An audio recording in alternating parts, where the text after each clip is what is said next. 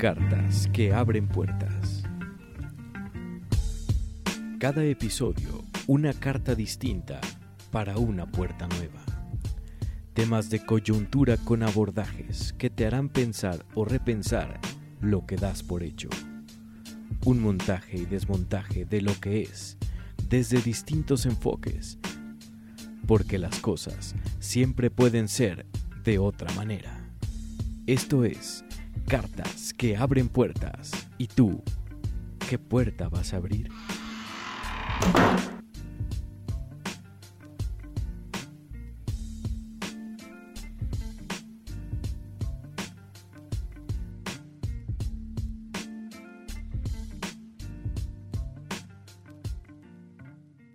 Amigas, amigos, una emisión más de Cartas que abren puertas. Pero antes del tema, ya sabes porque es la continuación del podcast anterior, te recuerdo el Facebook de Cartas que abren puertas, que es igualito. En la lupa de Facebook le pones Cartas que abren puertas, le das like, luego le das a compartir a todas las emisiones. Acuérdate que estamos en Anchor, estamos en Spotify y en seis, en seis plataformas más, en la que tú quieras. Tú puedes descargarlo, puedes escucharlo, puedes compartirlo. A mí, Gabriel de la Vega, me encuentras en Facebook, Twitter e Instagram igual. Gabriel de la Vega le das. Y entonces vamos a compartir no solo el podcast, sino más información tiene que ver todo lo que yo hago, tanto en la vida de mis consultantes, como en la vida de las empresas en las que me contratan y como en la vida personal. Un poquito, no tampoco tanto. Entonces, sigamos. El amor, fase número 2.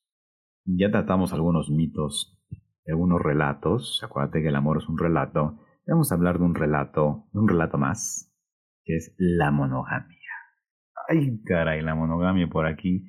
Muchos ya se van a empezar a, a, a, dar, a muchos les va a dar urticaria y a muchas también. De sí, no, pero entonces ¿qué propongo? Pero sí no. No vamos a hablar de si está bien o mal, sino vamos a deconstruirla. Porque en sí, la monogamia, la prioridad del acuerdo sobre el amor, es así como yo le llamo. O sea, esto de la monogamia es la prioridad del acuerdo sobre el amor. Porque si el amor tiene que ver con el otro, entonces el amor no tendría que ver con un contrato, porque el contrato tiene que ver con, con salvaguardar lo propio, es decir, proteger lo que es mío. Entonces, seguiríamos en la dinámica del amor como apropiación y no como el amor como desapropiación es decir, te pongo un contrato para apropiarme de ti y además es bien chistoso. Vamos a centrarnos en la palabra confianza, que se supone que es lo que debe eh, perdurar o en lo que haya una relación romántica. Confianza. Tú le quitas el con, luego ese fides significa fe. Y fe tiene la misma raíz que fidelidad, fides, filiación, filial, todos estos vienen de la misma raíz, fides. Entonces la confianza amerita fe, con fe. Y entonces, si hablamos que la monogamia tiene que ver con un contrato en salvaguardar lo propio, si hay un acuerdo, es porque no hay fe, gente. Y vamos otra vez. Si hay acuerdo es porque no hay fe. Y como no tengo fe, entonces buscamos un contrato. Hay contrato porque no hay fidelidad. ¿Vamos bien? Sí. Si hay fe en el otro, no tendría por qué haber contrato, porque es confianza. Los contratos hacen priorizar al yo, priorizarme a mí, es decir, apropiarme al otro a través eh, de asegurar que el otro no haga lo que yo no quiero que haga eh, bajo mis mismos términos. Es decir, hasta en el mismo contrato uno sale perdiendo, porque no hay un acuerdo mutuo. Además, ¿hasta dónde? Hasta dónde podemos alcanzar ese acuerdo, porque mucho tiene que ver con imágenes internas. Es aquí lo, eh, quizás lo, no quiero decir peligroso del tema, sino más bien lo caótico del tema.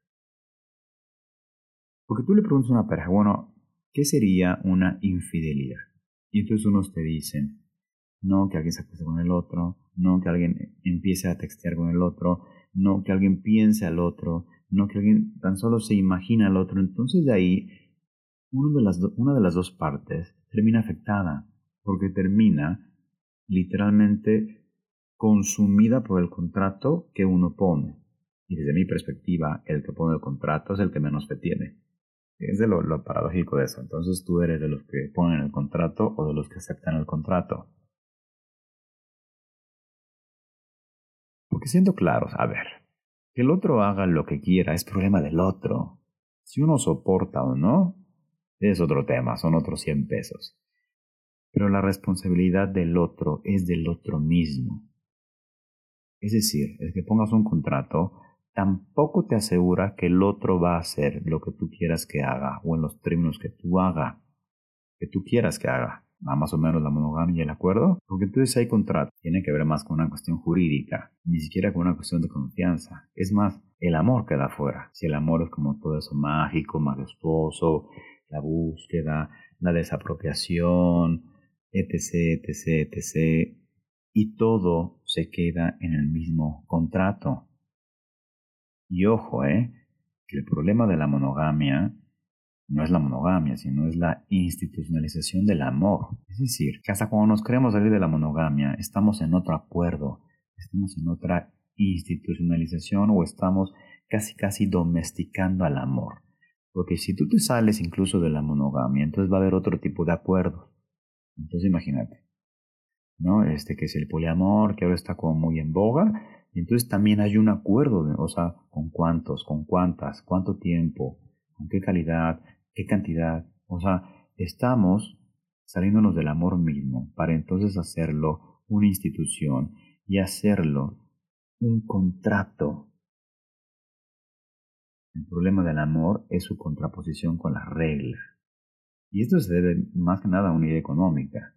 ¿sí? Es casi casi como poseer un libro, poseer eh, un, un, auto, poseer una casa, poseer a un otro.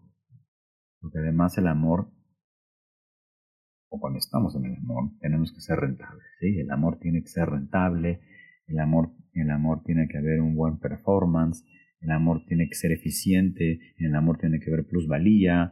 Y entonces ya no estaremos hablando de contratos, sino estaremos hablando inclusive del amor como un rollo capitalista y además de propiedad privada.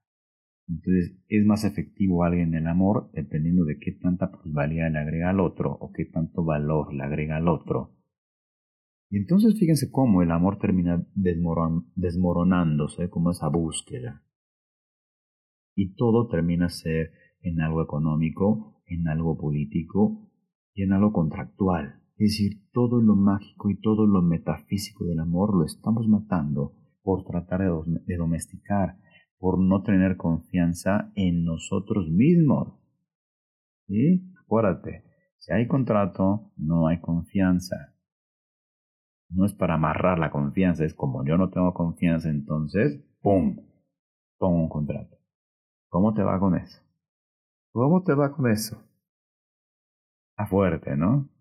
Está muy fuerte. Pero sigamos en los relatos, ya no quiero hablar más de la monogamia porque me voy a meter en un, tema y no quiero meterme en un tema. Al menos no en ese. Y hay como cuatro otros grandes relatos que no tocamos la semana pasada. Tiene que ver uno con morir por amor. Ojo, ¿eh? Que tampoco nadie muere por amor o nadie se muere de amor. Es decir, no me mato o no me muero por el otro. Me mato por una cuestión mía, porque no, no soporto la idea de que ya no tenga, de que yo ya no tenga al otro ser amado. ¿eh? Entonces uno no muere por el otro, uno muere por uno. Así es la idea de Romeo y Julieta, ¿no? Para que vean cómo lo tenemos bien estructurado. E inclusive las canciones románticas, esas que agarramos junto con el tequila los sábados por la noche y en la madrugada, no tiene que ver con el otro, tiene que ver con uno. Otra cosa, la idealización romántica del amor. Y fíjense, aquí tiene que ver otro relato, tiene que ver con de la media naranja o el amor platónico. En efecto, tiene que ver con Platón, pero Platón nunca lo, categoriza de esa manera. Y eso se remite mucho al banquete, otra vez el libro de Platón. Ojo, eh, son relatos. Es decir, gente de la que escribe Platón hace relatos sobre Eros. no es que el amor, no es que Platón haya escrito, el amor platónico significa que, no, no, no, lo sacaron de ahí, obviamente como todo lo que hacemos, lo, lo descontextualizamos y lo echamos a la mierda. Ese relato viene de un discurso que dio Aristófanes en este, en este gran libro, se El banquete. Entonces la historia es que hay una historia detrás de entre Aristófanes que sí existió y Platón. Aristófanes fue uno de los que hizo que mataran a Sócrates. Acuérdate que Sócrates era el maestro de Platón y era como su wow, su máximo. Entonces, lo que, lo que hace Platón en este libro es que lo hace decir como un discurso muy chistoso. Sin embargo, es el discurso que pasó a la posteridad, y de ahí viene lo de la media naranja. Resulta ser que Aristófanes cuenta en el banquete, dentro del mito obviamente, que éramos unas esferas gigantes, que éramos el doble de grandes, el doble de fuertes, y por ahí un día le dijimos y nos pusimos al pedo a los dioses y le dijimos, ¡Ey! Queremos el poder, repártala, repártela.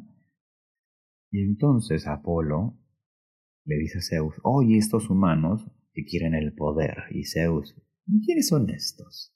Y le dice, no, pues son unos, unas esferas así asado que nos construyen monumentos, nos construyen este, templos, nos construyen bustos. Y ahora quieren el poder. No, no, no, no, no, sacrifícalos, mátalos. Literal, es como lo que hace la orden que da Zeus. Y entonces, Apolo, como es la rectitud, es lo contable, dice, no, no, fíjate que, ¿qué te parece si los castigamos? Si con un rayo los partimos a la mitad, con tu rayo Zeus los partimos a la mitad, y entonces ya no tendríamos a uno, sino tendríamos a dos, es decir, trabajarían más seres humanos para nosotros. A esto accede Zeus, los parte por la mitad. Sin embargo, estos seres ahora estaban totalmente desolados, tratando de encontrar a su otra mitad para volverse a juntar. Fíjense cómo de ahí viene la, metáfora y el relato de la media naranja. Entonces estos seres se morían, entonces va, va, otra vez Apolo con Zeus y dice que no sirvió, ahora se están muriendo estos pelmazos, se están muriendo, ¿qué hacemos? Y dice, no, espérame, ¿qué tal si los hacemos creer que se pueden volver a unir? Uy, brillante idea. ¿Y entonces qué creen? Que de ahí nace Eros, con esta idea de la búsqueda de la otra mitad. Desde ahí viene esto, es decir, como una idea de tratar de volver a unirnos con esa otra mitad, pero que es imposible. Pues fíjense desde dónde venimos cableados con esa eh, pelotudez del amor como la otra mitad. E inclusive, si encuentras a la otra mitad, no buscas a otro, te buscas a ti mismo, es como mirarte al espejo.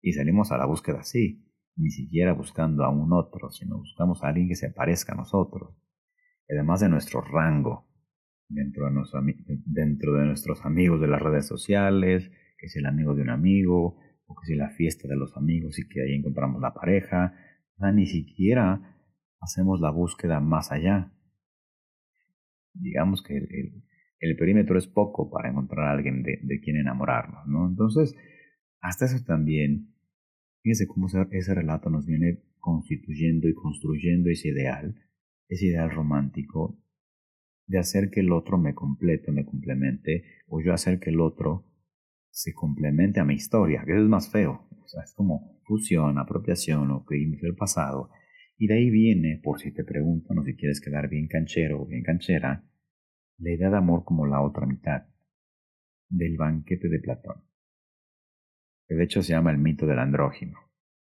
¿Por qué del andrógino? Bueno, porque además Aristófanes cuenta que estas esferas tenían tres sexos, macho macho, macho hembra y hembra hembra. ¿A qué para que veas. Y además así los categoriza, ¿no? por niveles es macho macho, hembra macho, hembra hembra. ¿Por qué? Simplemente porque ahí los griegos tenían otra condición de la sexualidad y punto, nada más, nada más, nada más. Entonces no sé cómo te va con estas dos historias sobre ahora la monogamia y la deconstrucción, sobre todo el contrato, la cuestión política, la cuestión de poder, la cuestión económica y sobre la media naranja, que no es otra cosa más que buscar a un otro igual a mí. Pues compártelo entonces, ahora vincula, ya tienes dos podcasts para poder vincular y listo. No, acuérdate, no se busca el amor, sino que el amor en sí mismo es la búsqueda. Cuídate mucho, comparte el podcast y está. Bye bye.